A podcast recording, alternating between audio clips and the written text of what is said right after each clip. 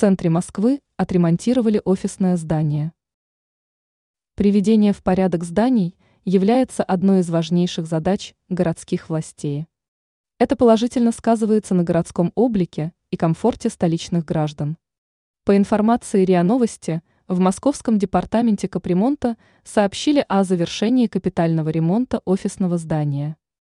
Данный объект находится в Басманном районе российской столицы по адресу Плетешковский переулок, 19, строение 9. Его площадь – порядка 1,7 тысячи квадратных метров. Отмечается, что специалисты выполнили мероприятия по усилению фундамента, улучшили фасад, привели в порядок крышу и водосточную систему. Кроме этого, мастера создали все условия для пребывания маломобильных граждан. Они установили пандус, обновили ступени, улучшили козырьки.